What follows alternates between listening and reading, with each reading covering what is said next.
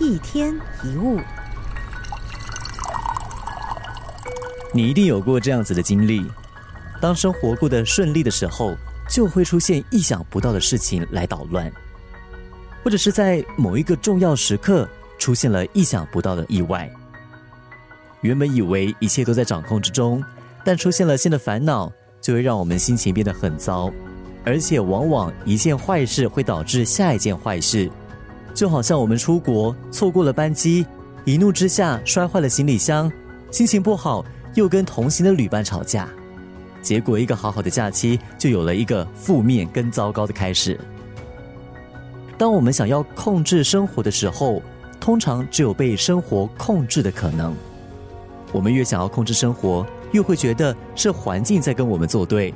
就会一再抱怨日子过得不好。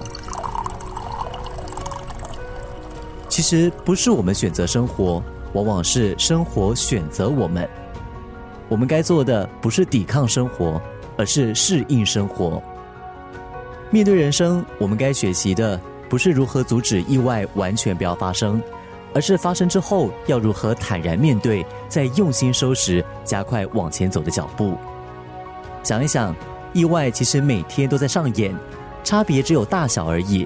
如果每天的生活都跟今天、昨天或者是过往的每一天一样，那样的日子看起来稳定，但是会让你有动力去生活吗？正是因为生活有了变化，日子才值得期待。否则，为什么我们讨厌提前知道电影的结局，或者是对揭穿的魔术就不再着迷了呢？人生好事跟坏事都有。没有过不去的事情，也没有过不完的今天。